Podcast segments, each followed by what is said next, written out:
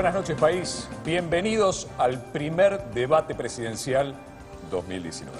Muy buenas noches a todos, bienvenidos. Para nosotros es un privilegio estar aquí este día histórico, un privilegio acompañarlos como moderadores de este primer debate presidencial entre todos los candidatos que se presentan las próximas elecciones el domingo 27 de octubre. Y estamos en un lugar emblemático, el Paraninfo de la Universidad Nacional del Litoral, acá en la ciudad de Santa Fe, un lugar bellísimo y el auditorio donde hace 25 años se sancionó ni más ni menos acá en este sitio la última reforma de nuestra Constitución Nacional.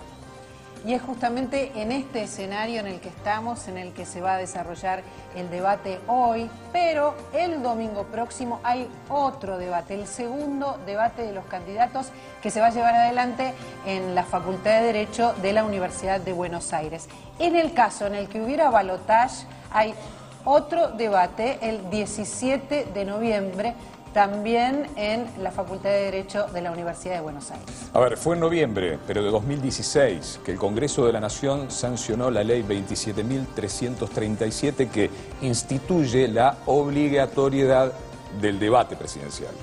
Y la ley lo que dispone es que la Cámara Nacional Electoral sea la autoridad que organiza todos estos debates. Y entre otras cuestiones, establece, por ejemplo, que los candidatos que no vengan, que no se acerquen y participen del debate, tengan una sanción, que es la cancelación automática de toda su propaganda política en los medios de comunicación. Algo que en nuestra primera experiencia no ocurrirá porque están todos, están todos para escucharlos hoy. Por suerte. Eh, la organización de los debates, la organización televisiva, toda la producción, la hace CAPIT, la Cámara Argentina de Productores Independientes de Televisión. La televisión pública argentina transmite este debate a toda la República Argentina, a cada rincón del país. También envía su señal a los canales que pueden tomarla y retransmitirla y se puede ver también vía streaming. Atención, como producto de la discusión y el posterior consenso entre los candidatos, nosotros, Rodolfo y yo, y los moderadores de los debates, eh, tenemos únicamente como función la presentación de los temas y además administrar el uso de la palabra. El orden de los temas el orden de las exposiciones, es más, cómo están ubicados los atriles, incluso el orden de los rostros de los candidatos en las publicidades de este debate, todo es producto de sorteos públicos. Para que tengan alguna idea de cómo se va a desarrollar cada uno de los bloques de este primer debate, les proponemos un video. La dinámica de los debates presidenciales 2019 funciona del siguiente modo. En el comienzo, cada candidato tendrá 45 segundos libres para su presentación. Luego habrá cuatro bloques temáticos, donde los candidatos contarán con dos minutos para desarrollar sus propuestas. Tras lo cual, tendrán 30 segundos para ampliar conceptos. Y luego, otros 30 segundos de cierre. En el último bloque del debate, cada candidato tendrá un minuto libre para finalizar su participación. La distribución de los atriles y el orden de exposición fueron sorteados. Como el orden de exposición es consecutivo, todos los candidatos tendrán la posibilidad de abrir y cerrar los diferentes bloques del debate.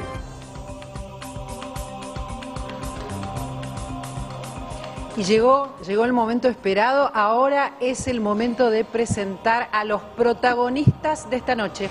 Invitamos al escenario a los seis candidatos que competirán por la presidencia de la Nación Argentina el próximo 27 de octubre.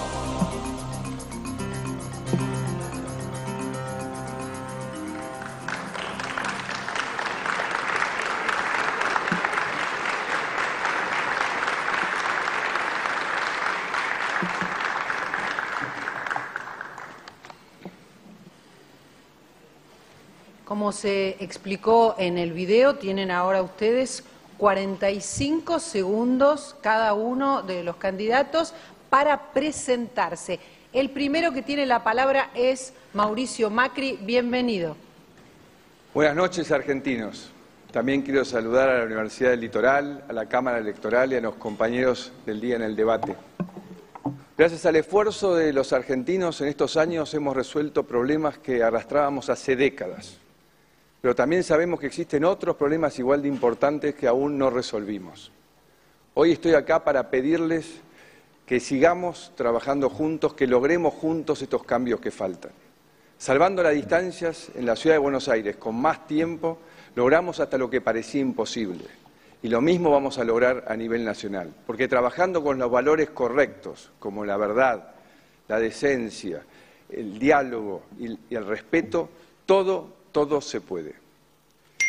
Gracias, Macri. Los 45 segundos de presentación. Buenas noches, Alberto Fernández. Muchas gracias. Gracias por estar allí. Tengo solo 13 minutos para poderles contar lo que quiero que hagamos juntos en Argentina. Hace cuatro años hubo otro debate. En ese debate alguien mintió mucho y otro dijo la verdad.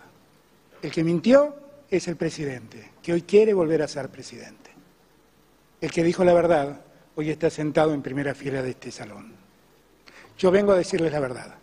Vengo a proponerles aquí juntos empecemos a pensar qué país queremos. Podemos hacerlo. Es otro desafío que tenemos como argentinos. Muchas gracias. Gracias y bienvenido, Alberto Fernández. Muchas gracias. Tiene ahora sus 45 segundos Nicolás del Caño. Muchas gracias. Buenas noches a todas y a todos. Me crié en una familia trabajadora y desde muy pibe vi sufrir a mis viejos con la hiperinflación de los 80. En los 90, en mi adolescencia, sufrimos la gran desocupación con Menem. Después vino la catástrofe de la Rúa y ahora Macri, que nos deja este desastre. Se fugaron casi un PBI, nos dejan una deuda ilegítima, ilegal e impagable, salarios y jubilaciones por el piso y realmente nos dejan una situación terrible. Pero en esta situación también hay ganadores como en todas las crisis, los bancos, los grandes grupos empresarios, los terratenientes. Por eso para el Frente de Izquierda la única salida es que esta crisis la paguen los que la generaron, los grandes grupos económicos. Gracias, Decaño. Juan José Gómez Centurión, sus 45 segundos de presentación. Buenas noches. Siendo muy joven, combatí por la soberanía de las Islas Malvinas como funcionario de la Ciudad de Buenos Aires me tocó luchar contra las mafias de la trata de personas, contra las mafias del contrabando y contra las mafias del narcotráfico. Toda mi vida trabajé con mis valores para no tener que cambiarlos. Creo en Dios, creo en la Argentina y creo en el espíritu patriótico y en los valores básicos que tienen que ver con la vida, con la libertad y con la propiedad privada miro algunas de las propuestas que me acompañan y digo, ¿por qué no fueron algunas de ellas todas juntas en una paso? Creen en el aborto, creen en el adoctrinamiento de los niños, creen en el, falso garantismo y además creen... Se terminó el tiempo. Gracias. Muchísimas gracias, Centurión. Bienvenido, José Luis Esper, tiene sus 45 segundos para presentarse. Muy buenas noches. Finalmente llegamos. A pesar de las trampas que algunos de los aquí presentes nos pusieron para no competir, estamos y vamos a competir. Yo, un ciudadano común, como vos, esta noche voy a competir con un presidente de la Nación, con un ex jefe de gabinete, con un ex vicepresidente del Banco Nación, con un candidato eterno y con un ex un ex ministro de Economía. Estaremos ahí para defender las ideas de la libertad y del sentido común. Argentina tiene futuro si hace algo completamente diferente. Esa va a ser mi propuesta durante esta noche. Gracias. Gracias, expert. Y en este momento llega la presentación. Buenas noches, Roberto Labaña, sus 45 segundos. Buenas noches, buenas noches a todos. Creo que somos conscientes que los argentinos vivimos una muy complicada crisis económica y social. No va a ser fácil, pero vamos a salir. Vamos a salir como salimos en el 2001, vamos a salir en la medida en que pongamos el hombro y en la medida en que seamos capaces de repartir de manera equitativa los costos de esta crisis. Hay una economía por levantar que está absolutamente paralizada, hay un acuerdo por lograr en el seno de la sociedad eh, y eso es eh, lo que nos va a permitir salir. Consenso federal eh, acá se encuentra dispuesto a lo que la ciudadanía decida. Muchas gracias, Roberto Labaña. Eh, terminó este tiempo de presentaciones y ahora vamos a dar paso a los ejes temáticos. Abrimos los ejes temáticos ahora. Los temas fueron propuestos por el Consejo Asesor que acompañó a la Cámara Electoral en la preparación de este debate y consensuados con los equipos de campaña de todos los candidatos. El orden de estos temas también fue sorteado. Y el primer tema que fue sorteado y que viene ahora es relaciones internacionales, que primero tiene la palabra para exponer, es Alberto Fernández. Muy bien, muchas gracias. Miren, todos sabemos que la globalización ha venido para quedarse y todos sabemos que tenemos el desafío de afrontar esa globalización. La globalización no nos obliga a resignarnos, no nos obliga a estar de rodillas. Podemos discutir cómo entrar en el mundo global dignamente, de pie, preservando los derechos de Argentina. Esto es así. También es cierto que la globalización ha hecho que las economías se regionalicen y que haya muchas regiones que se han unido precisamente, países que se han unido para poder afrontar el desafío de la globalización.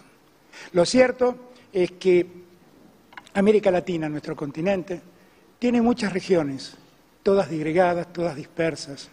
Nosotros estamos en una, que es el Mercosur, un espacio regional que desde hace mucho tiempo está abandonado. La primera obligación que tenemos como país es volver a unir a América Latina y volver a potenciar el Mercosur. Desde ese lugar podemos discutir muy bien con la Unión Europea cómo llegar a un acuerdo. Yo no conozco bien de qué se trata ese acuerdo porque nunca nos hicieron saber cómo es la letra chica de ese acuerdo.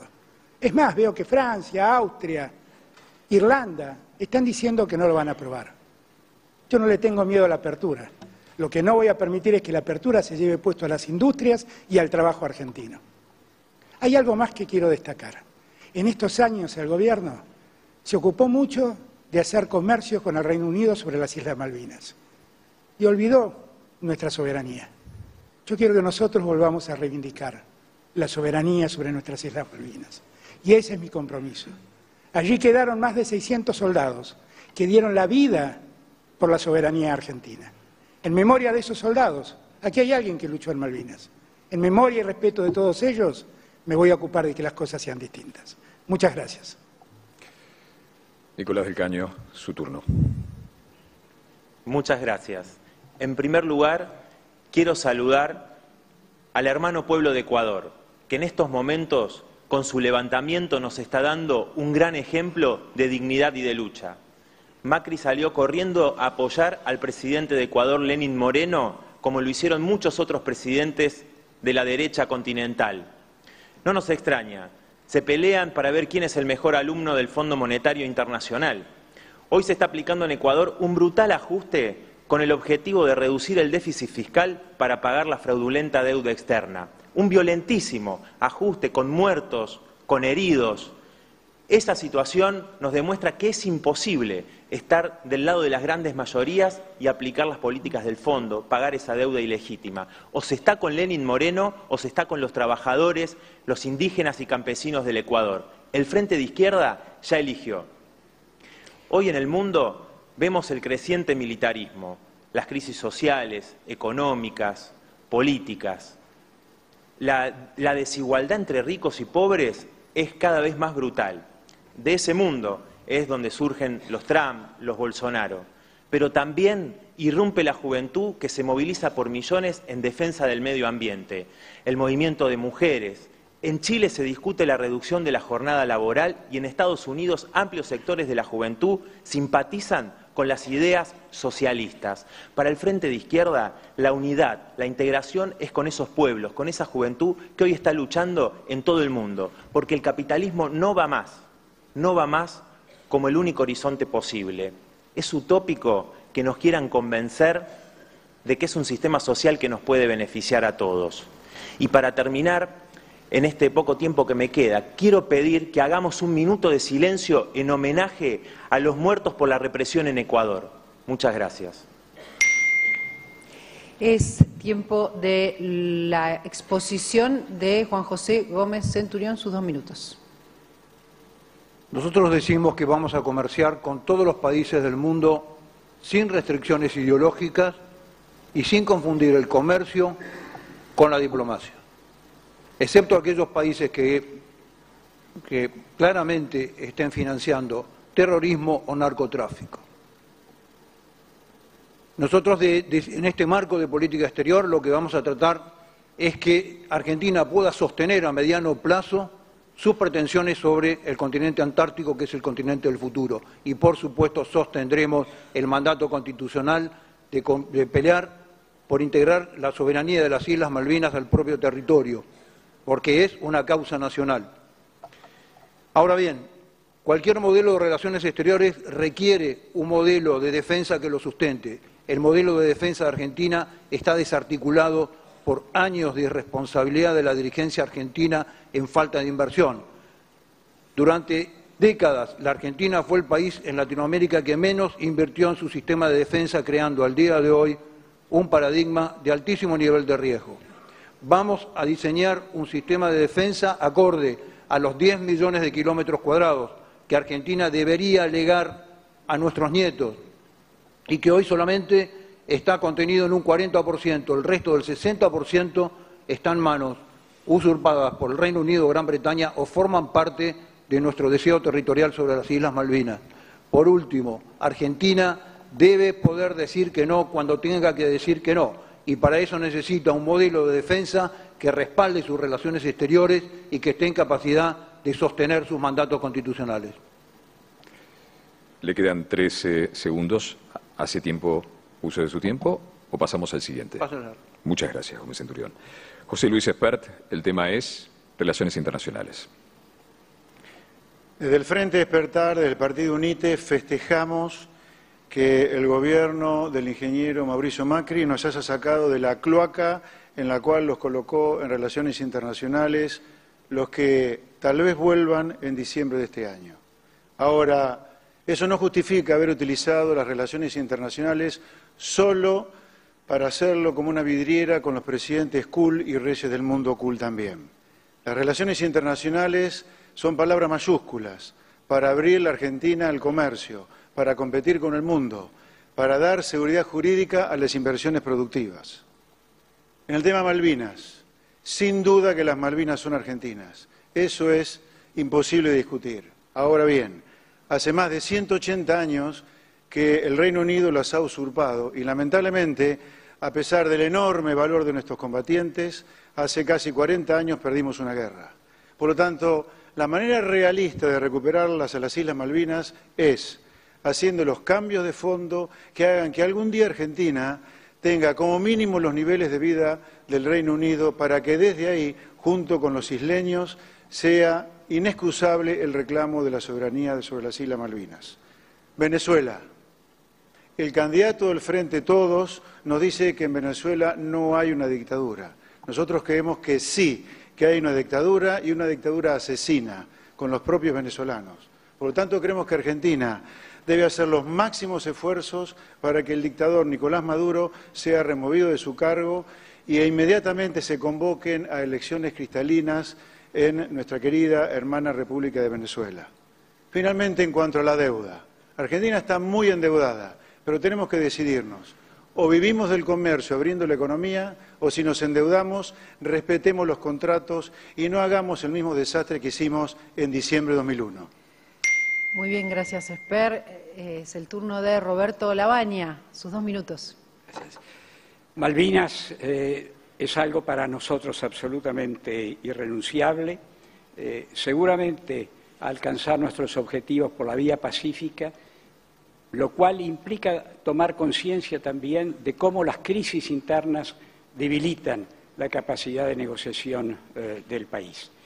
Las crisis internas son los que están detrás de una política exterior que a veces ha sido errática, entre la sumisión, eh, la verborragia, prácticamente eh, concediendo todo lo que se pide o bien situaciones absolutamente conflictivas eh, con el resto del mundo. Ninguna de las dos alternativas le sirve al país. El país tiene que concentrarse en el comercio, tiene que concentrarse en aquellas cuestiones en las cuales Argentina tiene una personalidad establecida a escala internacional. Estos son las misiones de paz, el medio ambiente, la energía nuclear, el comercio, las reglas eh, de la comunidad internacional, todas en las cuales, eh, como digo, Argentina tiene una personalidad claramente establecida. Sobre Mercosur es un proyecto estratégico eh, que, que, hay que rescatar del proceso de estancamiento en el cual se ha encontrado en los últimos años y desde ahí negociar con otros bloques con mucho cuidado. El que tanto se ha anunciado con la Unión Europea y que nadie conoce en profundidad, en realidad eh, puede ser una oportunidad, pero puede ser también algo que repita los eh, periodos de sumisión eh, de Argentina. Argentina es reconocida en el mundo, en Naciones Unidas ha ocupado nueve años, nueve veces el Consejo de Seguridad, eh, la, banca no permanente, igual que Brasil, que la India y que Japón. Decir que recién nos estamos integrando no tiene sentido. Gracias, Levania. Mauricio Macri, sus dos minutos. Con el desarrollo de las comunicaciones y la globalización es imposible que un país se desarrolle solo. Lo hacen relacionándose con otros a partir del intercambio comercial, las inversiones, el turismo, el intercambio de ideas y tecnología. Cuando llegamos, la Argentina era uno de los países más aislados del mundo.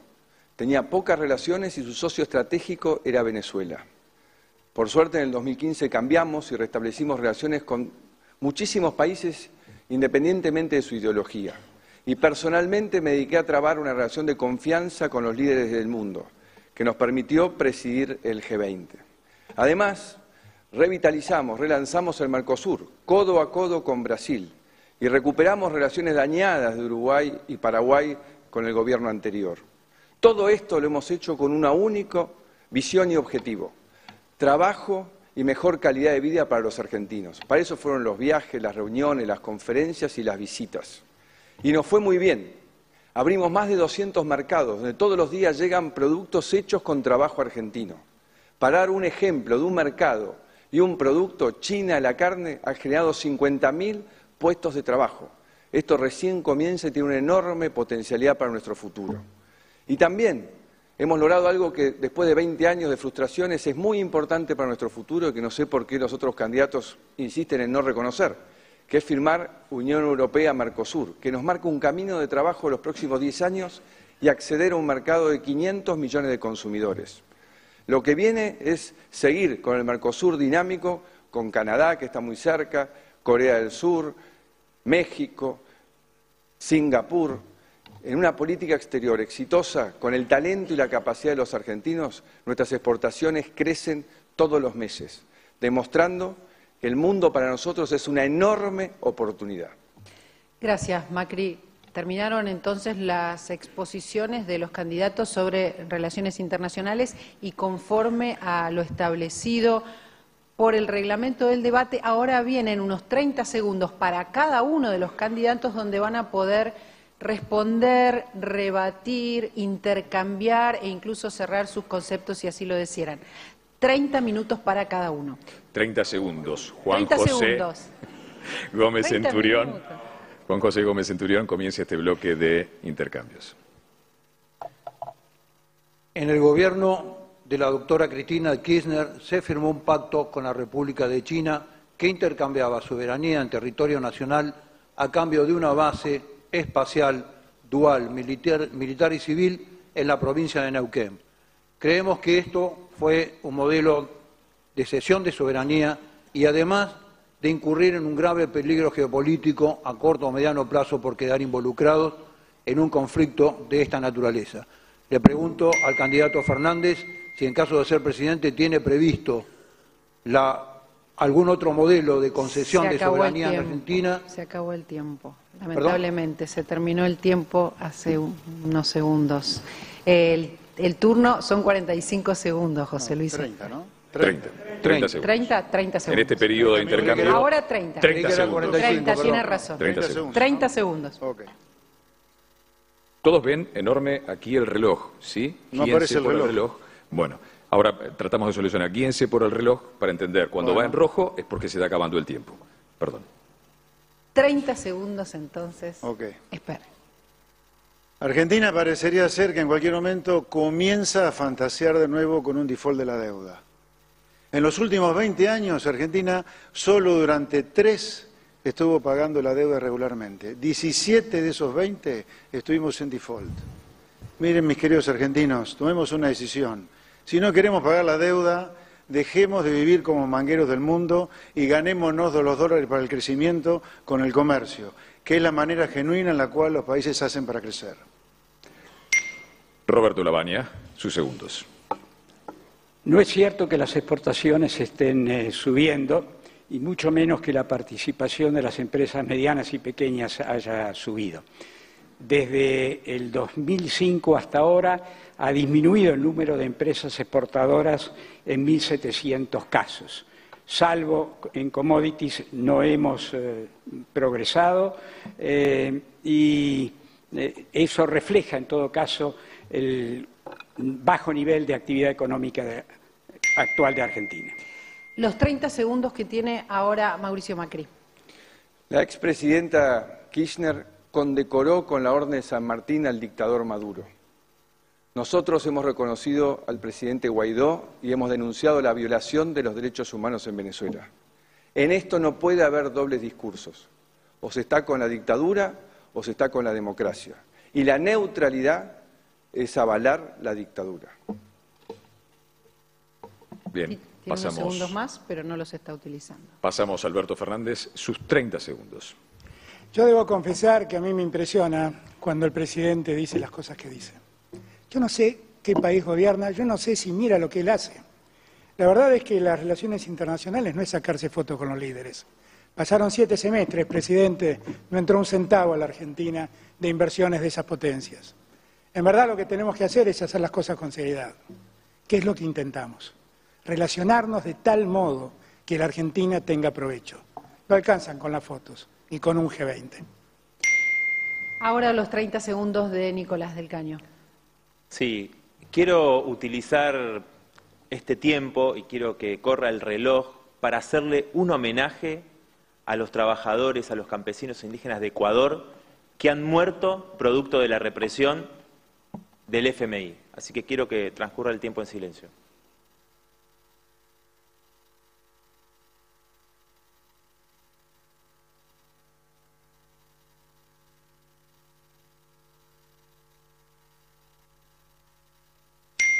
Bueno, y ahora llega el segmento final de este bloque, que es Relaciones Internacionales.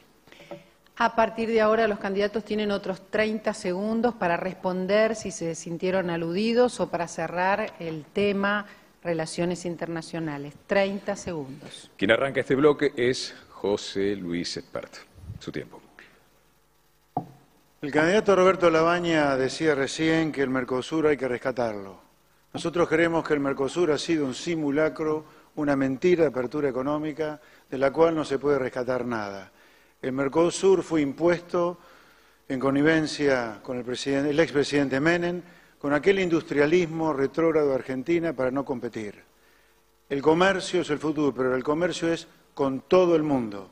Nada podemos rescatar del comercio solo con pares iguales a nosotros. Ahora es tiempo de Roberto Labaña, sus 30 segundos. Quiero sí destacar un sector en el cual hay un progreso en materia de exportaciones porque tiene que ver con el talento argentino y en particular con el talento joven. Es en las industrias del conocimiento. Esta fue una ley del 2004 que afortunadamente ha sido prorrogada, extendida y ampliada debido al éxito que tuvo y que ha permitido que alrededor de 100.000 estudiantes eh, argentinos y profesionales argentinos estén hoy vendiendo servicios informáticos al exterior. Ahora tiene la palabra Mauricio Macri. Cuando llegamos habían roto las relaciones internacionales necesarias para combatir el narcotráfico. ¿Por qué? ¿Qué queríamos? ¿Que el narcotráfico avanzase de nuestro país? Las retomamos y cooperando con los otros países hemos andado dando una batalla durísima con récord de incautación de droga y detenciones de narcotraficantes. Nosotros tenemos claro que defender la familia argentina es enfrentar el narcotráfico. Nos preocupan algunas definiciones que hemos encontrado en la oposición. Y quien tiene la palabra ahora es Alberto Fernández, 30 segundos. Muchas gracias. No quiero eludir el tema Venezuela porque todos saben lo que yo pienso. Venezuela tiene problemas. Más problemas tienen los venezolanos que están adentro de ese país y más problemas los que tuvieron que emigrar. Pero a diferencia del presidente, yo quiero que los venezolanos resuelvan el problema, no quiero intervenir en Venezuela. El presidente tiene que decirlo. Está preparando la ruptura de relaciones para poder intervenir. Espero, presidente, que ningún soldado argentino te termine en tierra venezolana. Nicolás del Caño, sus 30 segundos. Sí, sobre Venezuela, la postura del Frente de Izquierda es muy clara. Nunca apoyamos el autoritarismo del gobierno de Maduro y sus políticas. Pero la verdad que hay una hipocresía enorme, porque Mauricio Macri es un lamebotas que apoya la intervención extranjera de Estados Unidos, es un lamebotas de Trump. Pero no solo Mauricio Macri, también Sergio Massa, hoy del Frente de Todos, saludó esa intervención extranjera. Para nosotros es el pueblo trabajador venezolano el que tiene que resolver esa crisis a su favor. Este bloque lo va a cerrar eh, Gómez Centurión, su palabra. Y me encantaría que hagamos geopolítica en nuestro país. Las fronteras siguen siendo un colador. Nosotros lo que proponemos es dotarle a todo el modelo de política migratoria las herramientas necesarias que tienen el resto de nuestros países de la región y en general el resto de los países del mundo. No puede ser que los argentinos con nuestros impuestos sigamos pagando tours sanitarios, carreras universitarias y planes sociales para extranjeros que no son residentes sin ningún modelo de control. Gracias, gracias por su tiempo. Hemos cerrado el primer bloque temático de Relaciones Internacionales y abrimos el siguiente. Exactamente, es el momento de empezar a debatir economía y finanzas. Y los primeros dos minutos en este caso para que expongas son para Nicolás del Caño. Muchísimas gracias. Mauricio Macri llegó prometiendo pobreza cero, pero se va con cuatro millones de personas que han, más que han caído debajo de la pobreza. Justamente en estos cuatro años hubo ganadores. Los grandes bancos ganaron por mes el equivalente al salario de más de 600.000 trabajadoras y trabajadores. Las empresas privatizadas de luz y de gas y las petroleras, las que te arruinaron con los tarifazos, tuvieron una ganancia el año pasado de 6 millones de dólares por día. El pueblo trabajador no tiene por qué pagar esa fiesta. Creemos que la fuga de capitales es uno de los principales problemas que tiene el país. Por eso proponemos una banca estatal única, gestionada por sus trabajadoras y trabajadores, y quisiéramos saber qué piensan los candidatos de la oposición, cómo van a resolver este problema de la fuga de capitales, que además trae la amenaza de nuevas devaluaciones y golpes de mercado que van a arruinar más a los trabajadores y al pueblo. Sobre el tema de los jubilados, quisiera saber si los candidatos de la oposición estarían de acuerdo en derogar absolutamente todas las leyes y decretos que afectaron el nivel de vida de nuestras jubiladas y jubilados en estos años. Además, sobre el tema de las tarifas, nosotros somos muy claros, queremos la nacionalización de todos los recursos estratégicos gestionados por sus trabajadoras, por sus trabajadores y anular los tarifazos. Pero sería importante que se diga acá si estarían dispuestos los candidatos de la oposición a votar la ley que aprobamos el año pasado para retrotraer las tarifas a los niveles del 2017, de noviembre del 2017, o si van a convalidar la estafa de los tarifazos de Macri. Hay que revertir toda la herencia que deja este gobierno, un aumento de emergencia para, para jubilados, para los trabajadores, para la asignación universal por hijo, para que se actualicen mes a mes según la inflación. Nos dejan una deuda que no solamente es ilegítima, impagable, sino que es ilegal. Una crisis terrible. La tienen que pagar los ricos, que son los responsables de esta situación. Juan José Gómez Centurión, sus dos minutos de presentación. Nosotros creemos que hay que achicar drásticamente el gasto fiscal y el gasto público a través de todo el análisis de la estructura del Estado. Ministerios, secretarías, subsecretarías, elementos duplicados en varios ministerios y fundamentalmente todo el marco de asesores del Poder Ejecutivo y del Poder Legislativo. Con esta política fiscal y con esta austeridad fiscal lo que se va a poder hacer es bajar impuestos. De 163 impuestos pretendemos dejar no más de 20 impuestos. Impuestos a las ganancias no deben ser pagados por el personal asalariado. Vamos a seguir en la baja de los bienes personales y vamos a sacar definitivamente uno de los impuestos más distorsivos en la economía, que es ingresos brutos. Ahora bien, mirando al campo, que es uno de los motores de la economía, uno de los principales exportadores, eh, lo que decimos es que las retenciones son una confiscación a la renta privada. Estamos de acuerdo, estamos en desacuerdo con las confiscaciones y lo que queremos que el resto de los candidatos se emita con claridad en términos de retenciones sí, retenciones no. El campo lo que necesita es que le saquemos el pie de la cabeza, necesita tener mejores condiciones fiscales, mejores condiciones financieras, levantar los derechos de exportación, generar un modelo de ruralidad que fije a la gente en el campo y tener la capacidad de ampliar su frontera productiva. En cuanto a las pymes, que es el otro gran perjudicado de los últimos gobiernos, tienen el 70% de la masa salarial en blanco. Solo 4% de las pymes exportan. Tres de cada cuatro pymes este año han tomado crédito a tasas siderales solamente para pagar gasto, gasto corriente. Solamente generándole a las pymes un marco razonable desde el punto de vista fiscal y desde el punto de vista financiero van a poder desarrollarse. La fórmula que requiere Argentina es aquella vieja fórmula de... Se terminó su tiempo, Gómez Centurión. Eh, el tema es economía y finanzas. José Luis Esper. Argentina es un país raro, extraño. Tiene un sistema que destruye a la gente que vive adentro del país. Ahora, ¿Hay solamente perdedores en este sistema que te destruye a vos, comerciante, industrial, asalariado, cuenta propista? No. También hay ganadores. Ahora, esos ganadores son parte del problema de nuestra decadencia.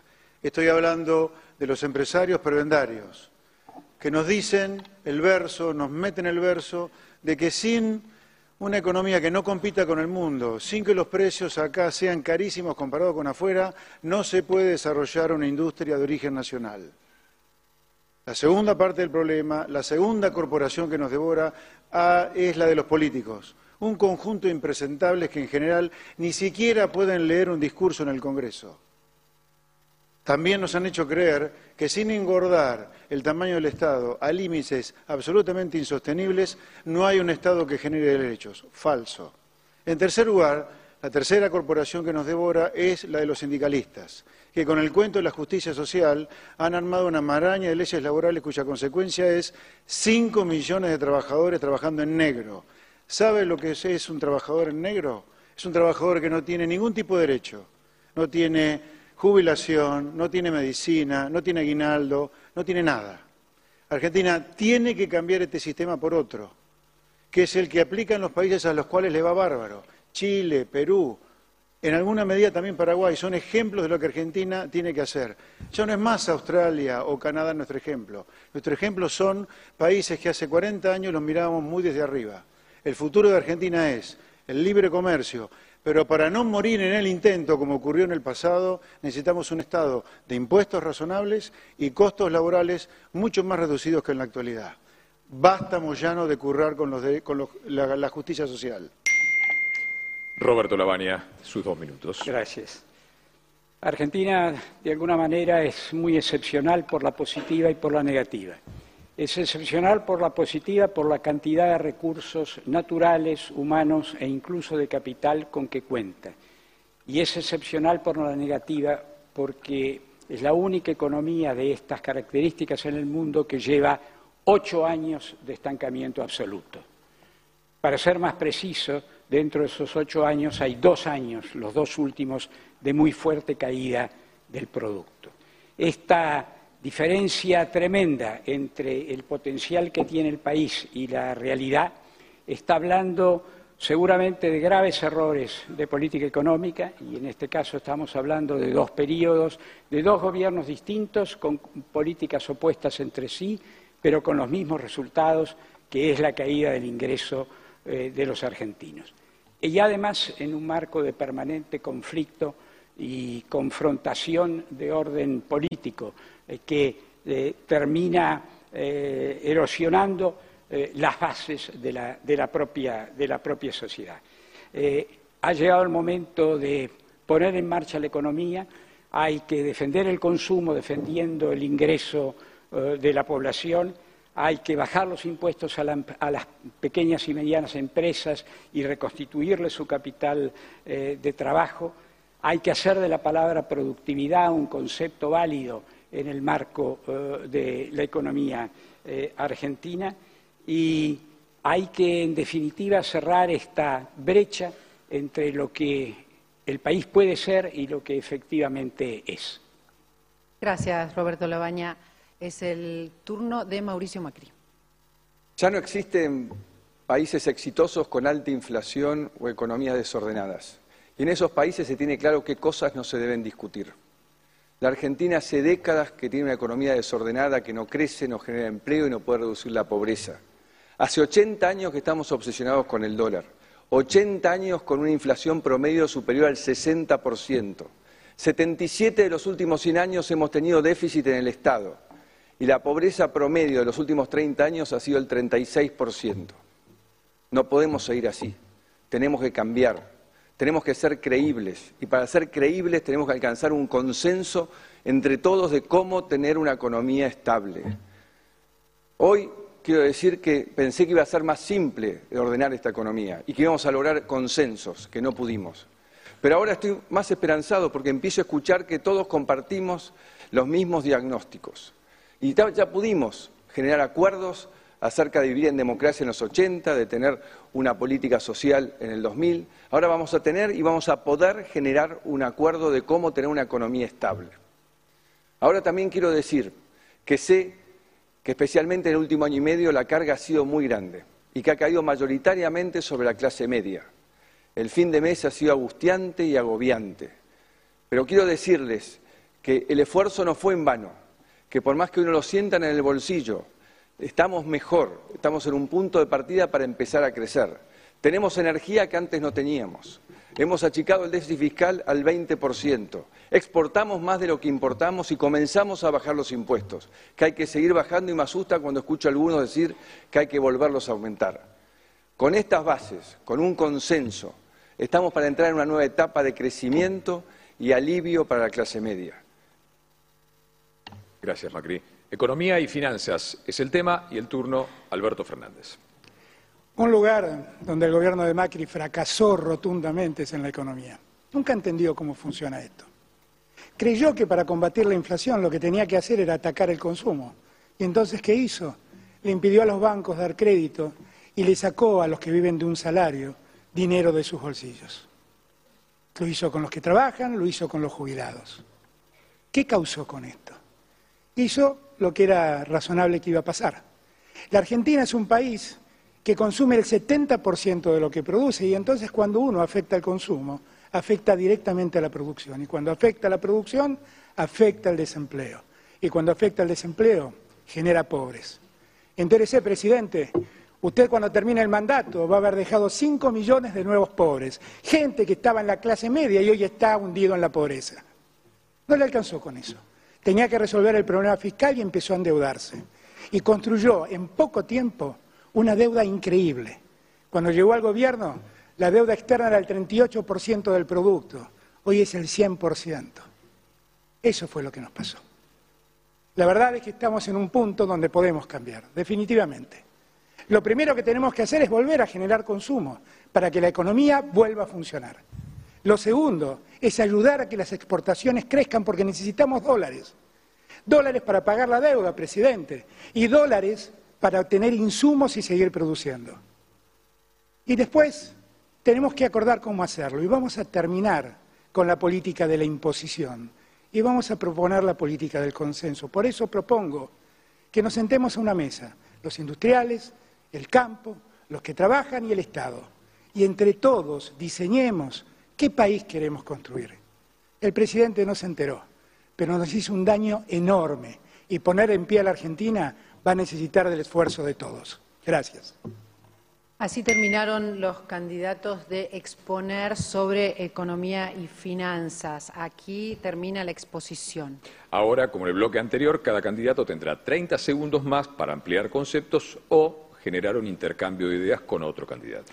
Y en este caso, eh, el que empieza aprovechando estos segundos es Mauricio Macri. Nuevamente he escuchado hablar del endeudamiento. Quiero que quede claro, porque es importante. Dos de cada tres pesos que tomamos de deuda fue para pagar deudas del gobierno anterior y el peso restante ha sido para pagar el déficit fiscal que hemos reducido, pero no hemos podido reducir totalmente como todos deberíamos apuntar.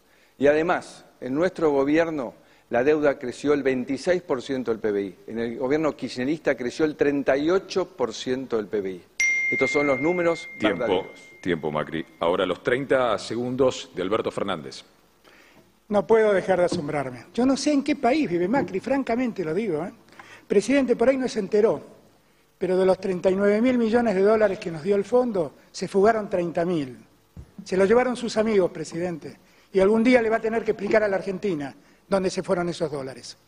Esos dólares no están en puentes ni en viviendas. Se los llevaron sus amigos, presidente. Esa es la única verdad. Ya es hora de que deje de mentir. Nos mintió hace cuatro años. No sigue así. Ahora es tiempo de los 30 segundos de Nicolás del Caño. Sí, es importante decir en este debate que Macri no hizo este desastre solo. Acá hubo cómplices, porque, por ejemplo, yo veía un spot del candidato Alberto Fernández donde decía que entre los jubilados y los bancos él iba a elegir los jubilados. Pero muchos legisladores y gobernadores que hoy están en el frente de todos, cuando tuvieron que votar, eligieron por los bancos en contra de los jubilados votando la reforma previsional y cada una de las leyes que necesitó Mauricio Macri para hacer el ajuste contra el pueblo trabajador.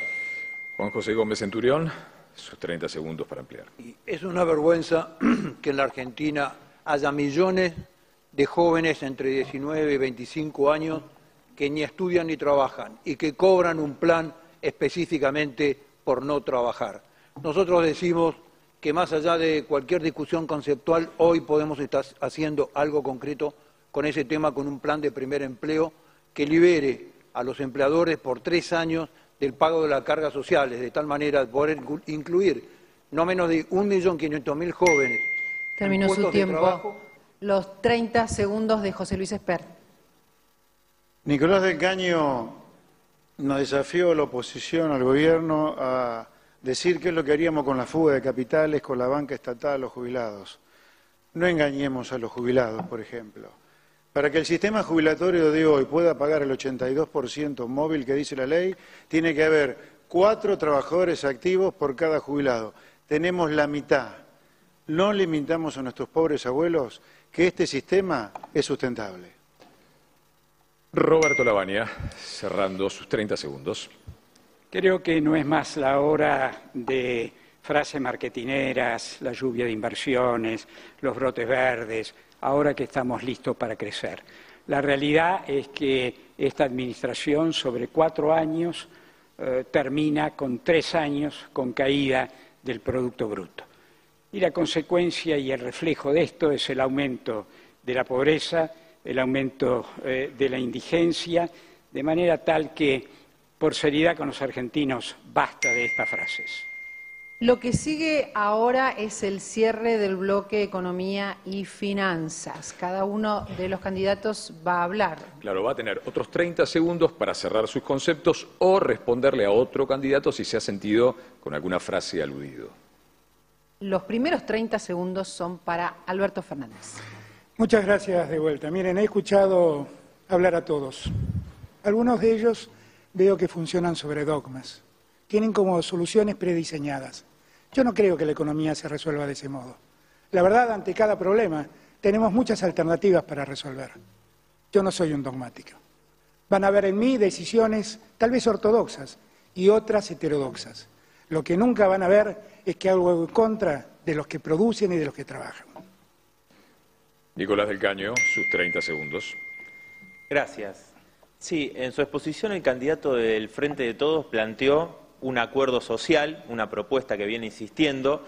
Ahora, yo me pregunto, si en esa mesa se van a sentar los mismos que nos vienen robando, como los grandes banqueros, los grandes empresarios, los dirigentes de la CGT que le dejaron pasar todas, cada una de las medidas de ajuste contra el pueblo trabajador a Mauricio Macri sin hacer absolutamente nada. Creo que el único compromiso que tenemos que tener las trabajadoras, los trabajadores y el pueblo es luchar por salarios, por jubilaciones, en contra Terminó del el trabajo tiempo. precario. Sus 30 segundos, Gómez Centurión. Nosotros decimos que no hay paraíso fiscal sin infierno fiscal. La Argentina es un verdadero infierno fiscal que viene castigando el desarrollo de la producción. No puede ser que en la Argentina un kiosquero o un maestro particular tenga que tener un estudio contable para poder desarrollar su actividad. Debe ser muchísimo más simple desde el punto de vista económico y desde el punto de vista burocrático. Estamos cerrando, Economía y Finanzas. José Luis Espert, sus 30 segundos. Alberto Fernández, el candidato del Frente de Todos, habló de que es necesario un shock de consumo, generar consumo y más exportaciones. Las dos cosas al mismo tiempo no se pueden. Hay que mirar la identidad macroeconómica básica, como decimos los economistas. ¿Usted podrá aumentar algún día el consumo? si previamente las exportaciones han crecido mucho y para eso vamos a tener que, comerciar con todo el mundo y no solamente con nuestros pares del Mercosur. Los últimos 30 segundos de Roberto Labaña. Argentina puede crecer tranquilamente, dada su dotación de recursos, 4% por año de manera consecutiva. Eso implica que en una generación se duplica el ingreso de los argentinos. Pero eso exige reconocer la importancia del consumo, cosa que acá eh, se ha hecho, pero también reconocer la enorme importancia que tiene la inversión, particularmente la inversión que hace y la incorporación de trabajadores que hace la pequeña y mediana empresa. Mauricio Macri, su turno, sus 30 segundos. Me alegra, me sorprende que el Frente de Todos ahora hable de corrupción. Creo que el próximo debate tendremos mucho para hablar. Y también me sorprende que Alberto Fernández me diga que yo destruí la economía, cuando él hasta hace muy poco dijo, más de una vez, que la presidenta Kirchner destruyó la economía. Dijo cosas peores. Dijo que cerró la economía, la dejó sin reservas, aumentó la pobreza y la ocultó y destruyó la economía. Entonces, digamos la verdad, si necesitamos llegar a consensos a partir del 10 de diciembre, lo mejor que podemos hacer es decirle la verdad a la gente. Bueno, así terminamos este bloque de economía y finanzas y también terminamos nuestra labor como moderadores por hoy. Eh, muchísimas gracias, ha sido un verdadero privilegio acompañarlos. Sí, muchas gracias. Gisela Bayone, Guillermo Andino, colegas, vienen a, a tomar la posta y seguir con el resto del debate y el resto de los temas. Así es, muchísimas gracias a todos. De verdad, les proponemos una pausa. Vamos a estar de vuelta enseguida con más debate. Enseguida.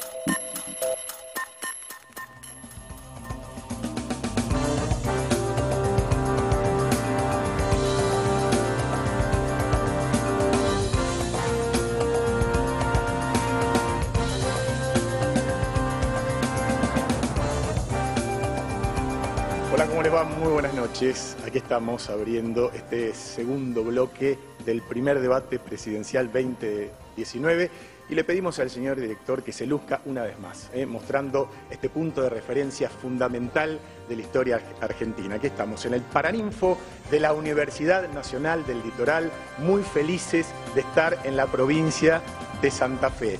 Y por mi parte también de compartir con una santafesina de ley, ¿eh? esta parte que nos toca moderar. Nació acá a 15 cuadras, Gisela Bayone.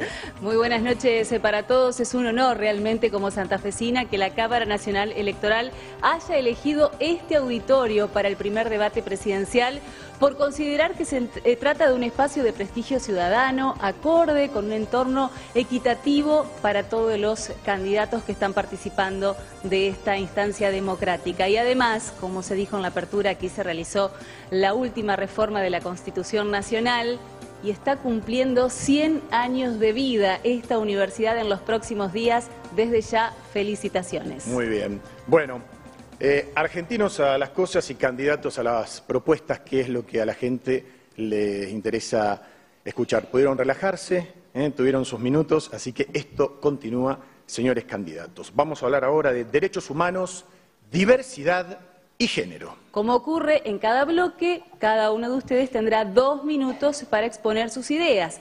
Quien abre este bloque es el candidato Juan José Gómez Centurión. Seguramente en este bloque vamos a escuchar un despliegue interminable de derechos y empoderamientos. Nosotros decimos que en la Argentina algún día tenemos que empezar a hablar de obligaciones, pero vamos a empezar a hablar de un primer derecho único que es el derecho a la vida. Me opongo sistemáticamente a cualquier modelo de ley del aborto y de sus atajos legales que son los protocolos. El derecho de niño por nacer tiene rango constitucional y vamos a defenderlo vetando cualquier ley del aborto que proponga el Congreso. Señor presidente, la vida del niño por nacer no se, no se plebiscita ni se debate. Aprovecho la oportunidad para saludar al doctor Rodríguez Lastra, que acaba de sufrir un fallo insólito en la defensa de una niña de 22 semanas de gestación, además de la madre. En el curro de los derechos humanos, como lo nominó alguna vez el candidato Macri en el año 2015, vamos a terminar con una vergüenza sistemática del pago de 22 perdón, de 2 mil millones de dólares a delincuentes terroristas que atacaron unidades militares.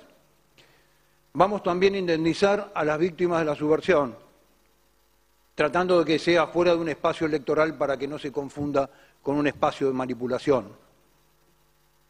Dentro de esto, a veces nos pensamos y a veces creemos cuál es la verdadera imagen presidencial, la del presidente que concurre al acto en memoria de los soldados asesinados en Formosa o al que lleva a los mandatarios extranjeros al Parque de la Memoria a rendirle homenaje a sus asesinos. Muy bien. Es el turno ahora de José Luis Experto. El liberalismo, la ideología que yo defiendo, es la gran defensora, la gran generadora de derechos humanos en la historia. En la etapa precapitalista, el hombre era poco más que una simple cosa. Sin embargo, la izquierda en el mundo pretende erigirse en la gran defensora de los derechos humanos. Yo le pregunto a la izquierda entonces, ¿cuáles son los derechos humanos en la Venezuela del dictador Maduro? ¿Cuáles eran los derechos humanos en la China de Mao Zedong?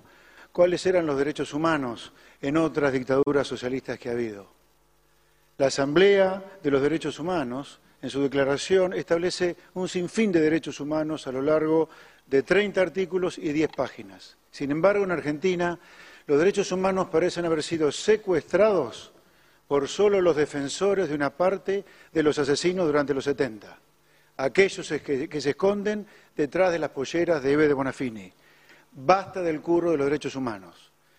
La justicia respecto de los militares tiene que tomar una decisión. O los juzga y condena si los encuentra responsables de crímenes de lesa humanidad, o si no, los libera. Pero las prisiones preventivas, como forma de impartir venganza y no justicia, no es sostenible, no es tolerable. En cuanto a la educación sexual, nosotros estamos de acuerdo con la educación sexual integral, ESI, en la medida en que sea un complemento de la educación sexual que los chicos reciben en la casa eh, materna. Ahora, no estamos para nada de acuerdo con que la educación sexual integral degenere en ideología de género. Gracias. Muchas gracias. Derechos humanos, diversidad y género es el tema, el eje temático de este bloque. Hace uso de la palabra el candidato Roberto Labaña. Gracias. Miren, los derechos humanos adquieren eh, distintas facetas según las circunstancias históricas.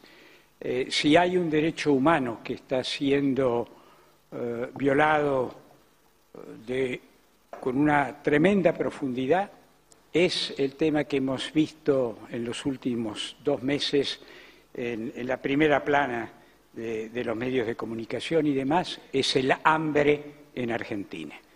Cuesta mucho eh, entender eh, que un país con la capacidad de producir alimentos como es Argentina eh, presente situaciones de hambre, pero las hay y abarcan a más del 50% de los chicos y jóvenes menores eh, de 17 años. Precisamente porque consideramos que este es el derecho humano eh, donde los niveles de violaciones son más terribles en la presente circunstancia argentina, es que insistimos primero ante el Gobierno y después finalmente en el Congreso de la Nación porque se declarara una emergencia eh, nutricional que afortunadamente finalmente quizás con menos precisiones de, las que hubiéramos querido, pero que finalmente eh, se declaró. Y se declaró eh, con el apoyo eh, de muchísimos sectores de la sociedad, la Iglesia, la CGT, algunos pocos sectores empresarios. tener presente que este es el principal derecho humano al cual tomar consideración en este momento nos parece esencial. Eh, la triada de la salud, la educación y el trabajo eh, son los tres elementos fundamentales para la lucha contra la pobreza. La carencia de alguno de ellos hace que normalmente se fracase en el control de la pobreza. Los dos minutos de exposición son ahora para el candidato Mauricio Macri. Me hace feliz ser presidente de un país donde se vive en libertad, respetándonos unos a otros un país plural, diverso, que hacemos eje en la diversidad, está en nuestro ADN. Siempre he cuidado la libertad y la seguiré cuidando porque creo en la libertad. No concibo una sociedad sin pluralidad de ideas ni formas de vida, aunque sean distintas a la que uno cree. Además de esto, vamos a, siempre he gobernado para todos y siempre defenderé los derechos de todos. Pero también tenemos que reconocer que históricamente hay grupos que han sido relegados, que las cosas le han costado más. Es inaceptable que en el siglo XXI haya desigualdades entre los varones y las mujeres. Estamos trabajando en eso desde el primer día y seguiremos trabajando. No nos quedamos solamente en las declaraciones. Lanzamos un Plan Nacional de Igualdad, porque aunque parece increíble, la Argentina y Cuba en el 2015 eran los únicos dos países en el continente sin un plan de igualdad. También lanzamos un plan para combatir la violencia de género entendiendo que es un tema que necesita un cambio cultural estructural y por eso lo agregamos en la currícula educativa. Pero también, también tenemos que actuar en la emergencia, asistir a las mujeres. Y por eso hemos mejorado el sistema de denuncias, porque el que teníamos ni siquiera atendía en el teléfono. Construido nuevos hogares y creado una estadística. Como en otras tantas cosas, tampoco había estadísticas sobre el tema. Y también impulsamos la ley Brisa, que es un antes y un después para los menores hijos de, víctimas de femicidio. Todo esto que hemos hecho queremos en el próximo gobierno potenciarlo, porque necesitamos tener más reacción del Estado, más capacitación en las comisarías y en la justicia, más reacción y más simpleza para tomar las denuncias y que cualquiera pueda hacer la denuncia. Tenemos que terminar con los femicidios. Es un compromiso que tenemos que asumir toda la sociedad. En este tercer bloque es el turno de la exposición. Tiene sus dos minutos el candidato Alberto Fernández. Muchas gracias. Acá parece que hay gente que piensa que los derechos humanos son un curro, otros que piensan que el genocidio no existió. La verdad que nosotros para investigar el pasado dejamos todo ese tema en manos de los jueces. Los jueces son los que dirimieron cuál fue la verdad y le hicieron cargar las responsabilidades que en cada caso correspondieron a los culpables. La verdad es que el tema de los derechos humanos, a esta altura de los acontecimientos, no puede ser otra cosa que un imperativo moral de la sociedad argentina. No hay mucho más que hablar. Sí de lo que hay que hablar son de las nuevas demandas que existen en la sociedad, de todas las demandas que han aparecido en los últimos tiempos. Sin duda, el colectivo feminista, que irrumpió ante nosotros de un modo increíble, es el que más debe llamar nuestra atención. Millones de mujeres que pusieron sobre la mesa no solo los efectos de la violencia de género, sino también la desigualdad que padecen. Y hay que ver, hay que ver. Hay que darse cuenta que las mujeres jóvenes hoy en día duplican en términos de desempleo al promedio de desempleo general que tiene el país. Hay que darse cuenta. Hay que darse cuenta que las condiciones de trabajo son distintas. Hay que darse cuenta que necesitamos cambiar las leyes. Porque en verdad las leyes son iguales para todos. Las personas somos diversas, pero las leyes no deben ser diversas. Presidente, si a usted le preocupa la igualdad de género, ocúpese de que el presupuesto se ejecute adecuadamente, porque hasta acá solo ejecutaron el 10% de ese presupuesto. Yo voy a resolverlo esto con ustedes. Vamos a crear el Ministerio de la Mujer, de Igualdad y de la Diversidad, para que de una vez y para siempre los argentinos entremos al siglo XXI y no haya leyes y reglas para unos y para otros. La ley es igual para todos, lo distintos somos las personas. Muchas gracias. Muy bien. Candidato Nicolás del Caño, sus dos minutos ahora. Muchas gracias. En primer lugar, quiero saludar al encuentro plurinacional de mujeres y disidencias que se está realizando en estos momentos en la ciudad de La Plata y a las millones de mujeres que salieron a las calles para hacer escuchar en nuestro país, pero también en el mundo, el grito de ni una menos. Sabemos que hoy eh, las mujeres están sometidas a una no solamente a la desigualdad salarial o laboral, sino también a cargar con el trabajo doméstico no remunerado, que es en base a su tiempo, en base a su esfuerzo. Por eso hoy ellas son las que más están sufriendo esta crisis, con la desocupación, con la inflación. Y la deuda no es con el FMI, con los grandes empresarios, la deuda es con las mujeres. El año pasado debatimos en el Congreso el derecho al aborto legal. Ahí vimos cómo senadores tanto de Cambiemos como de la hora Frente de Todos votaron en contra de un derecho elemental de las mujeres. Mucho de esa decisión tuvo que ver con el interés de las cúpulas de las iglesias, que quieren anteponer sus creencias a una cuestión de salud elemental. No son pro vida, son antiderechos. No son pro vida, son pro aborto clandestino. Nosotros vimos desde esa fecha hasta, hasta ahora cómo en Tucumán, por ejemplo, el gobernador Juan Mansur, un animador del Frente de Todos, obligó a parir a una niña de 11 años. Lo mismo sucedió en Jujuy, donde gobierna Morales de Cambiemos. Nosotros tenemos listas 100% a favor del aborto legal con mi compañera Miriam Bregman, mi compañera de fórmula Romina del Pla. Y estoy convencido de que las mujeres volverán a salir a las calles y que será ley. Muchas gracias. De esta forma, todos los candidatos tuvieron dos minutos para exponer sobre derechos humanos, diversidad y género. Sí, aquí es fundamental aprovechar el tiempo, lo sabemos todos, lo saben los candidatos, así que como en los bloques anteriores, todos van a tener ahora 30 segundos para ampliar conceptos o si quieren también pueden generar intercambios. El primero que abre esta instancia de los 30 segundos es el candidato Alberto Fernández. Muchísimas gracias. No voy a escapar al tema del aborto, todos saben lo que yo pienso. Miren, en la Argentina los abortos ocurren. Y la verdad, seguir castigando lo único que hace es criminalizar la conducta y hacer que todo se vuelva clandestino. Hay que tender a la legalización, porque con la legalización le vamos a dar oportunidad a las mujeres pobres que hagan su aborto en condiciones de asepsia, como lo hacen las ricas en los grandes sanatorios. ¿Saben qué les pido? Terminemos con la hipocresía. Gracias. Bien. Nicolás del Caño, sus 30 segundos. Sí, Quiero decir eh, sobre, sobre este punto algo que me parece muy importante. Hoy vemos como los acuerdos entre los gobernadores y las cúpulas de las iglesias impiden la aplicación de la educación sexual integral. Para nosotros se tiene que implementar en todas las escuelas del país de manera laica, científica y respetuosa de la diversidad sexual y de género. Ese es el planteo que hace el Frente de Izquierda Unidad. Gracias. Los próximos 30 segundos son para el candidato Juan José Gómez Centurión. Nosotros creemos que claramente el fenómeno de hipocresía está en plantear que una mujer tiene derecho a decidir sobre la vida de otra persona. Un bebé tiene ADN propio, es una persona propia desde el momento en que es un embrión, con lo cual nadie puede decidir la vida de un bebé. Es un acto de hipocresía disfrazar el bebé del cuerpo humano.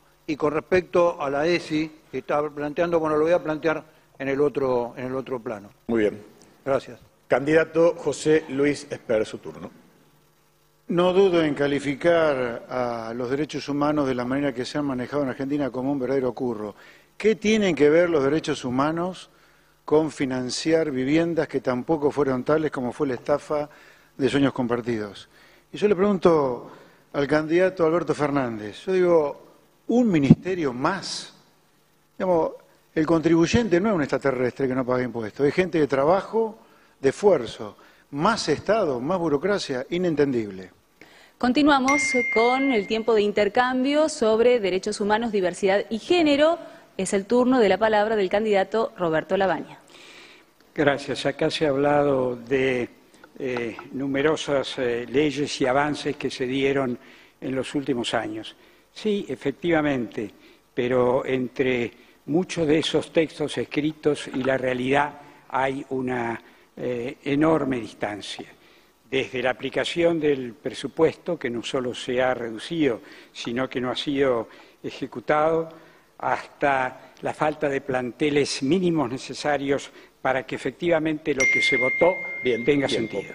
Cierra este bloque de intercambios el candidato Mauricio Macri. En el gobierno anterior las víctimas de delito no tenían derecho, ninguno. Nosotros tenemos claro que nuestra prioridad son las víctimas de delito y los ciudadanos. Y estamos contra los delincuentes. Lo mismo que tenemos claro que tenemos que apoyar en su tarea contra el crimen a la fuerza de seguridad. He estado muy cerca de las víctimas de delitos de los tiempos pasados y no puedo creer el nivel de abandono que tuvieron por parte del Estado. Por suerte esto lo hemos revertido y ahora son las cosas muy distintas. Cerramos así el bloque de intercambios sobre derechos humanos, diversidad y género. Sí, ahora los 30 segundos son para cerrar su participación en este tema. Es el caso del candidato Nicolás del Caño.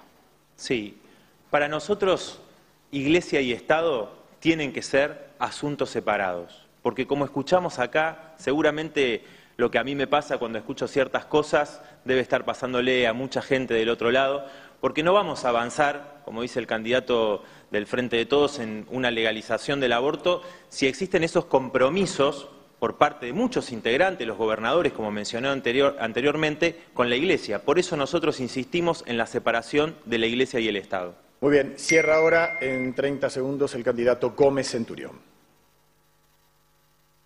Yo quiero ser el presidente que defienda a los argentinos más débiles a los niños y a los ancianos olvidados y estafados. Nadie dice la verdad. Mienten si les dicen que defienden las dos vidas cuando regalan misoprostol como caramelos. Mienten los que dicen que van a luchar contra la corrupción y tienen una candidata a vicepresidente con ocho procesamientos. Mienten los que dicen que van a proteger a los ancianos y obligan a la ANSES a comprar bonos basura. Mienten los que dicen que van a Tiempo cumplido, tiempo cumplido. Es ahora el momento de escuchar los últimos 30 segundos del candidato José Luis Esper. Nosotros queremos que Argentina algún día tiene que dejar de discutir y revisar los trágicos 70. No es posible construir un futuro si permanentemente revolvemos un pasado trágico como al que me refiero. Por lo tanto, antes de darlo por cerrado, tenemos que también juzgar a los terroristas que eh, mataron inocentes a mansalva durante los 70. Muy bien, Roberto Labaña, su medio minuto. Muy breve, ¿no? Qué curioso. Eh, nadie eh, parece haberse interesado en considerar violación de derechos humanos a que el cincuenta y pico por ciento de los jóvenes y de los chicos tengan hambre en Argentina. Qué curioso, qué, qué indicativo eh, de cómo nos gusta discutir el pasado, algunos otros temas que requieren más profundidad que la que se puede obtener en este, en este, en este poco tiempo. Lamentable. tiempo, tiempo. Muchas gracias. Es el momento ahora de los 30 segundos del candidato Mauricio Macri. Vuelvo al principio. Creo que lo más importante a defender es la libertad. Si no hay libertad, hay miedo. Cuando hay libertad, hay creatividad, hay innovación, hay ganas de emprender, hay desarrollo. La libertad es un valor que no se puede negociar y tenemos que valorarla sin necesidad, sin necesidad de tener que perderla. Así que espero que los argentinos entendamos lo que hemos conquistado y lo cuidemos especialmente en esta elección. Muy bien, cierra este bloque temático el candidato Alberto Fernández. Lo que dice Roberto Labaña es absolutamente cierto. No hace mucho tiempo atrás nosotros convocamos a un gran movimiento social para que toda la Argentina se involucre a terminar, a terminar finalmente con el hambre. Es una tarea difícil, pero si todos la emprendemos juntos, seguramente va a ser posible. Por lo demás, quiero decirles que no me preocupa tanto el gasto público cuando se habla de ampliar derechos. Cada vez que la Argentina amplió derechos hizo una mejor sociedad. Yo voy a hacer eso.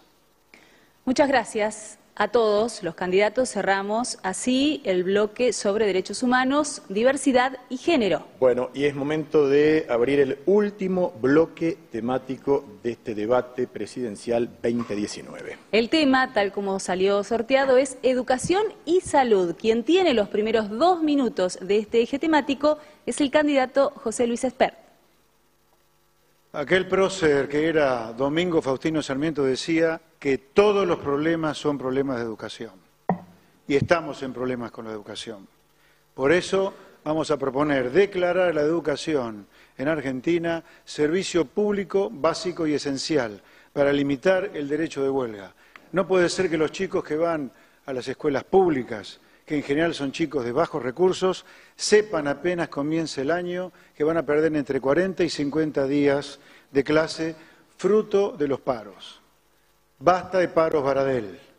Además, vamos a revisar por completo el estatuto docente, revisando aquellas concesiones excesivas en materia de licencias, ausentismo y enfermedad. Además, para realmente realizar una lucha frontal contra la pobreza y la indigencia, vamos a relanzar las escuelas técnicas para aquellos chicos que no deseen continuar con estudios universitarios.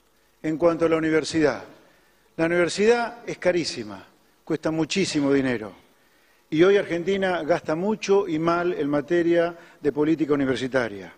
Nosotros creemos que es necesario acercar, conectar más a aquel que usa el servicio educativo con aquel que lo paga. Nos parece muy injusto que un chico tal vez muy pobre en algún recóndito lugar del país esté pagando IVA por el sachet de leche que compra para financiar los estudios de un chico de clase media que podría tranquilamente pagárselo. Por lo tanto, nuestra propuesta será arancelar la universidad pública para financiar con el producido de ese arancel becas para los chicos con mejores notas y que no puedan afrontar eh, los estudios. Nos parece además importante restablecer el examen de ingreso para que realmente estudien aquellos que están dispuestos a dar todo por un título universitario. Doctor Labaña, sus dos minutos a partir de ahora.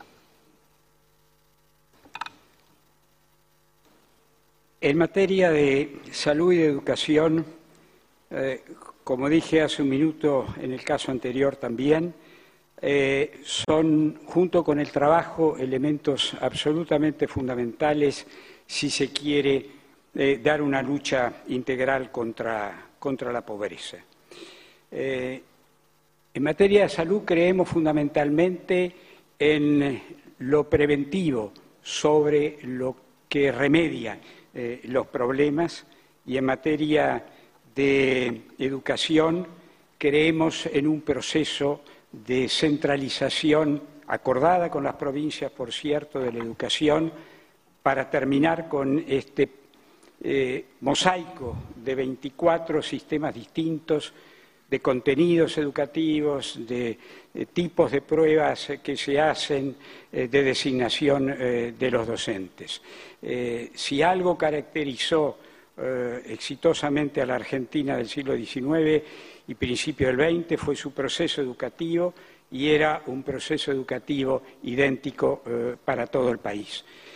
la propuesta es precisamente retomar ese sistema en un esquema de cooperación con las provincias y en el eh, básicamente eso. Y dejo acá.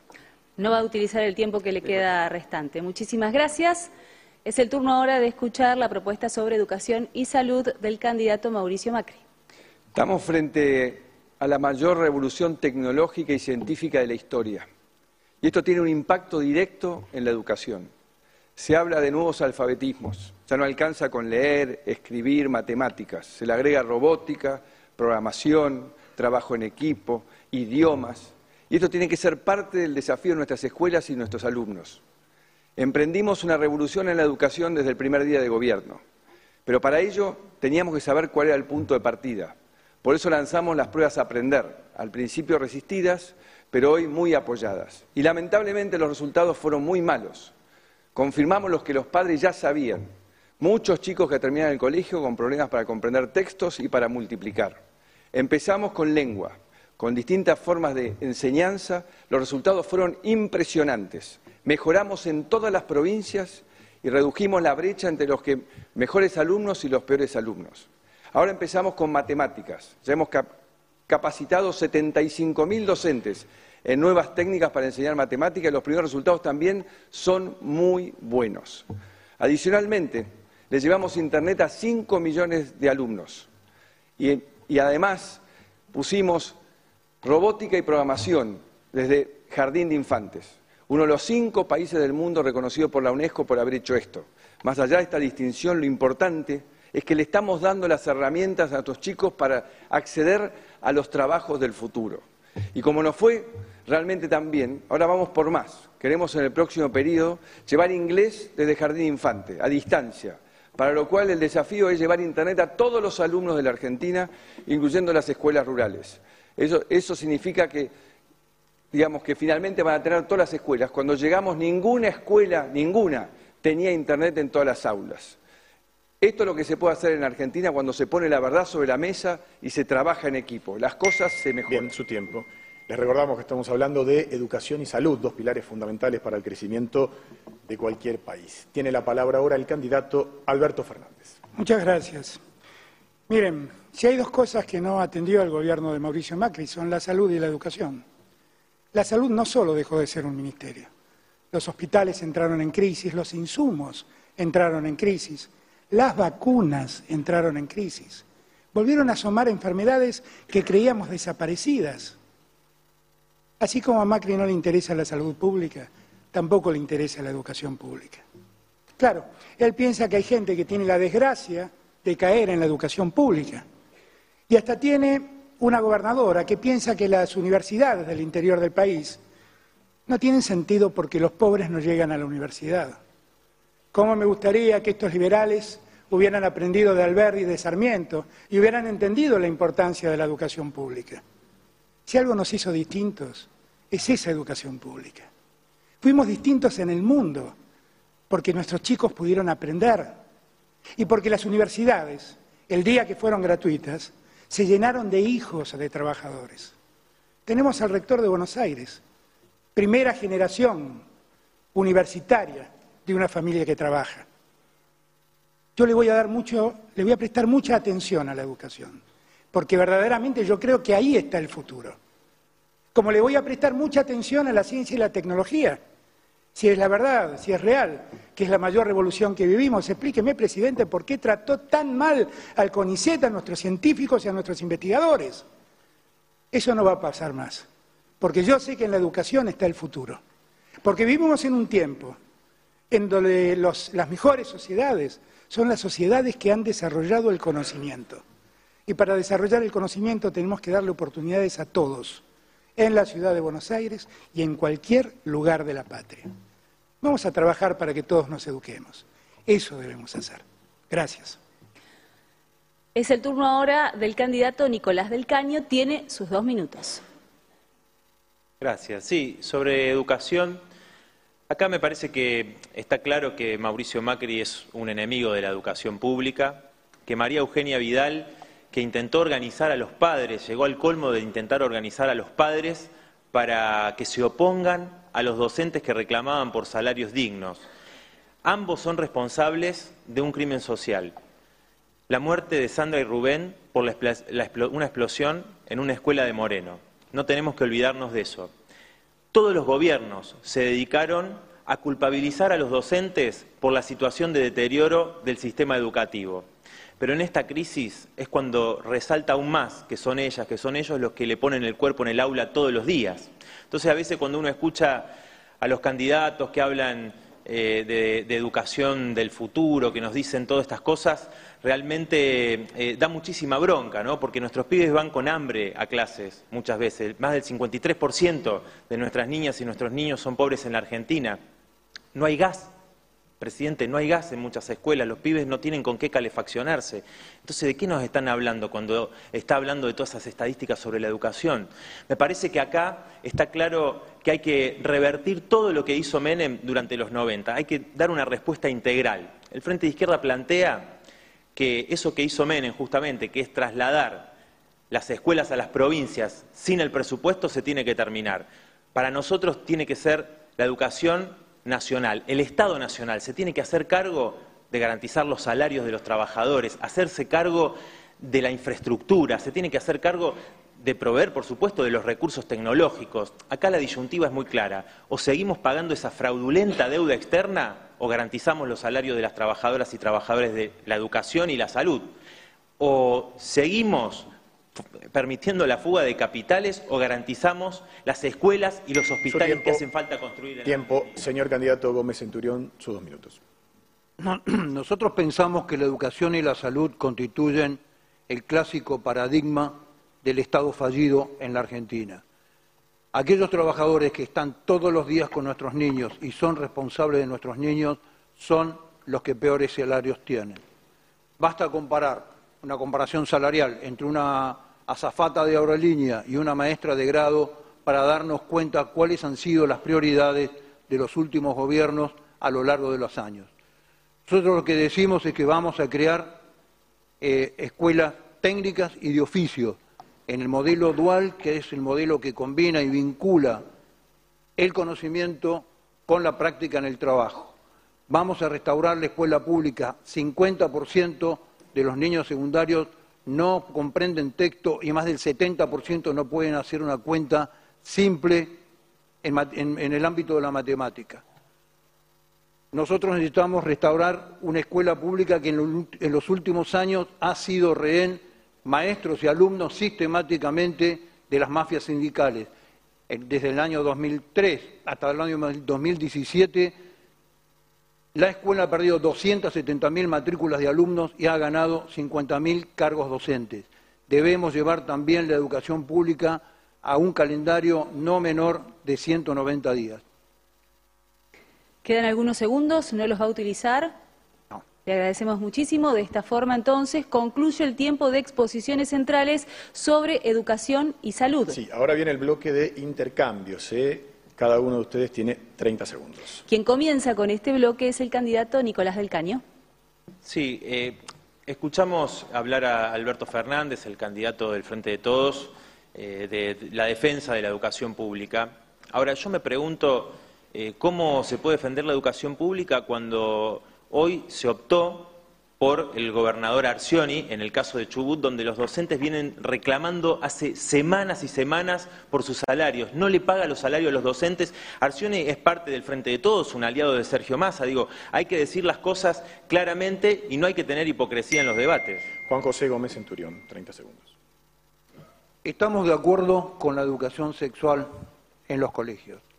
El conocimiento y la enseñanza de la biología puesta a servicio de prevenir el embarazo no querido y las enfermedades de transmisión sexual. Últimamente, el disparo de las enfermedades y el aumento significativo del embarazo adolescente lo que nos muestran es que el modelo de educación sexual de la ESI no está siendo efectivo para lo que realmente se pensó. vamos a cambiar la perspectiva de género de la educación tiempo, de la. Tiempo, se cumplió su tiempo. Ahora le corresponde el turno al candidato José Luis Espert. En el bloque de Economía y Finanzas, yo comentaba de qué manera Argentina había decaído en los últimos 70 años, en parte y solo en parte por el tipo de sindicalismo que Argentina había construido en los últimos 70 años. Por eso una reforma crítica en el sistema de salud que nosotros proponemos es quitarle las obras sociales a los sindicatos. La medicina para los trabajadores en ningún lugar del mundo se la provee desde el sindicalismo. Muy bien. Doctor Lavagna, sus 30 segundos. Hace algunos años, eh, un alto responsable del Estado envió a los eh, científicos a lavar los platos. En este caso no ocurrió lo mismo, simplemente se les cortó el presupuesto. El resultado es exactamente el mismo. Una de las áreas donde el país tiene eh, mayor potencialidad recortada eh, simplemente porque dejó de ser prioridad. Gracias. Es el tiempo ahora, los 30 segundos le corresponden al candidato Mauricio Macri. Es uno de los cinco presupuestos que más creció nuestro gobierno, ciencia y tecnología. Los invitaría a los candidatos a ver los proyectos que hay que son impresionantes. Además, en la universidad le hemos dado aumento todos los años por arriba de la inflación y el último año el rector no me va a corregir, 93% de lo que pidieron que nunca en el gobierno anterior se lo dieron. Otra cosa que quiero agregar es que el Frente de Todos dice que le interesa la educación y ocultó las mediciones durante todos sus gobiernos. Y después, ya que habló de la provincia, me imagino que Kisilov va a poner una narcocapacitación en las escuelas, ¿no? Que ya tanto que avala. Bueno, su tiempo. Eh, cierra ahora esta parte de los intercambios Alberto Fernández. Yo pensé que íbamos a hablar en serio, pero lamentablemente el presidente sigue mintiendo y diciendo disparates. Miren, el presidente no lo sabe, pero el presupuesto educativo desde el 2015 a hoy cayó un 40%, presidente.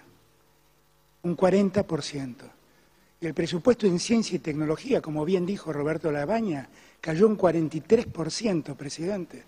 Si tanto ve usted ahí en el futuro, apueste un poco más, porque parece que solo lo dice, no lo hace.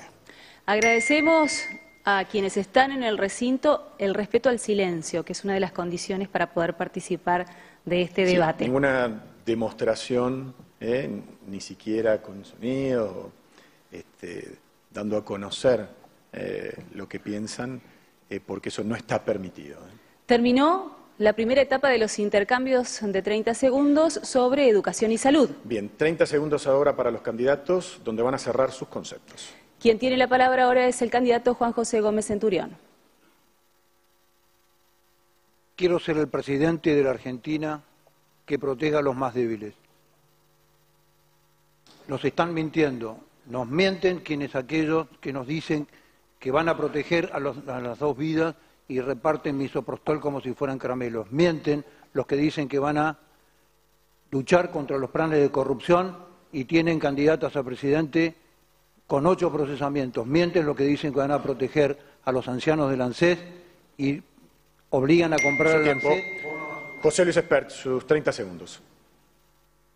Luego de quitarle las obras sociales a los sindicatos, ahí vamos a poder realmente integrar un sistema de salud integrando, repitiendo las palabras, el servicio de salud que otorgan los hospitales públicos, lo que estuviera en manos de las obras sociales sindicales y la medicina prepaga. Este sistema funciona perfectamente en Europa. En Europa existe este tipo de servicio y no hay ningún problema para replicarlo en Argentina. Y por encima de ese servicio básico, la medicina prepaga está al acuerdo. Se cumplió el tiempo, es el momento ahora, los últimos 30 segundos sobre educación y salud para el candidato Roberto Labaña.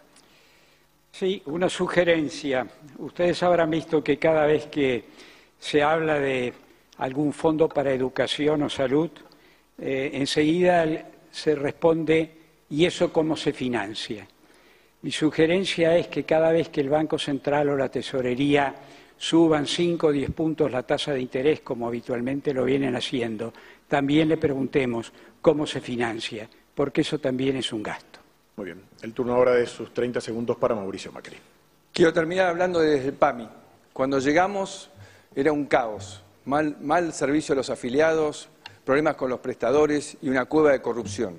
Hoy una alta satisfacción de los afiliados con el servicio, dos de cada tres medicamentos son gratuitos y el, PAMI funciona en forma transparente y totalmente digitalizado. Nuestros abuelos hasta tienen su receta en el celular.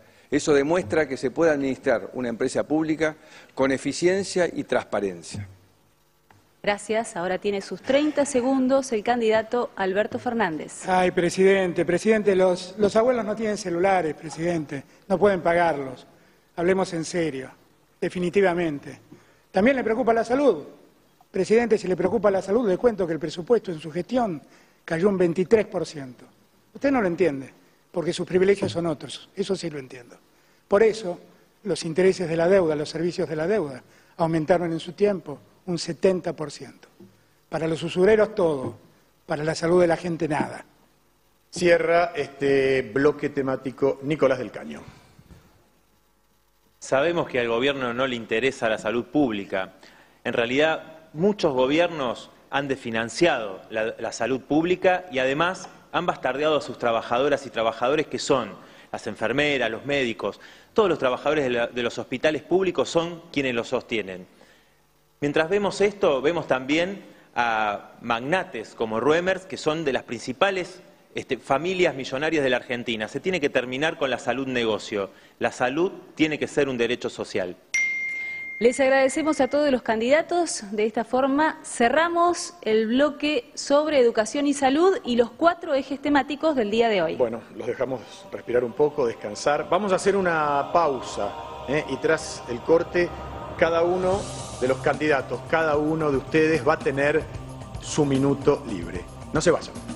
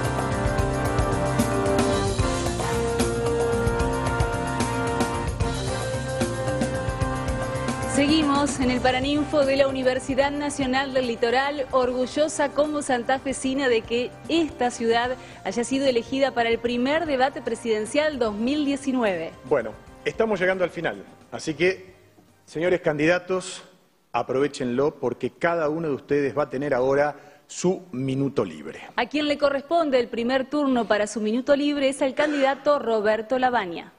Muchas gracias. Los argentinos estamos mal eh, y podríamos estar mucho mejor. Eh, hay muchos jóvenes que se van, muchas familias enteras este, que se van o quieren irse. Creo que toda la clase política tiene, tenemos la obligación de demostrarles que hay un futuro mejor que hay un futuro distinto. Y eso no se hace con marketing, no se hace con discursos eh, vacíos de contenido. Yo creo que ha llegado la hora de dejar de burlarse de los argentinos y de asumir los fracasos. Los fracasos que son asumidos son los que permiten cambios y en este caso es la clase política entera. La política, los sindicatos, los empresarios, los medios de comunicación, los intelectuales, los que asumiendo ese fracaso, ese estancamiento eh, de, muchos años, de, ocho años seguidos, los que acepten modificar sus comportamientos. Consenso federal está dispuesto para eso. Minuto ahora para el candidato Mauricio Macri.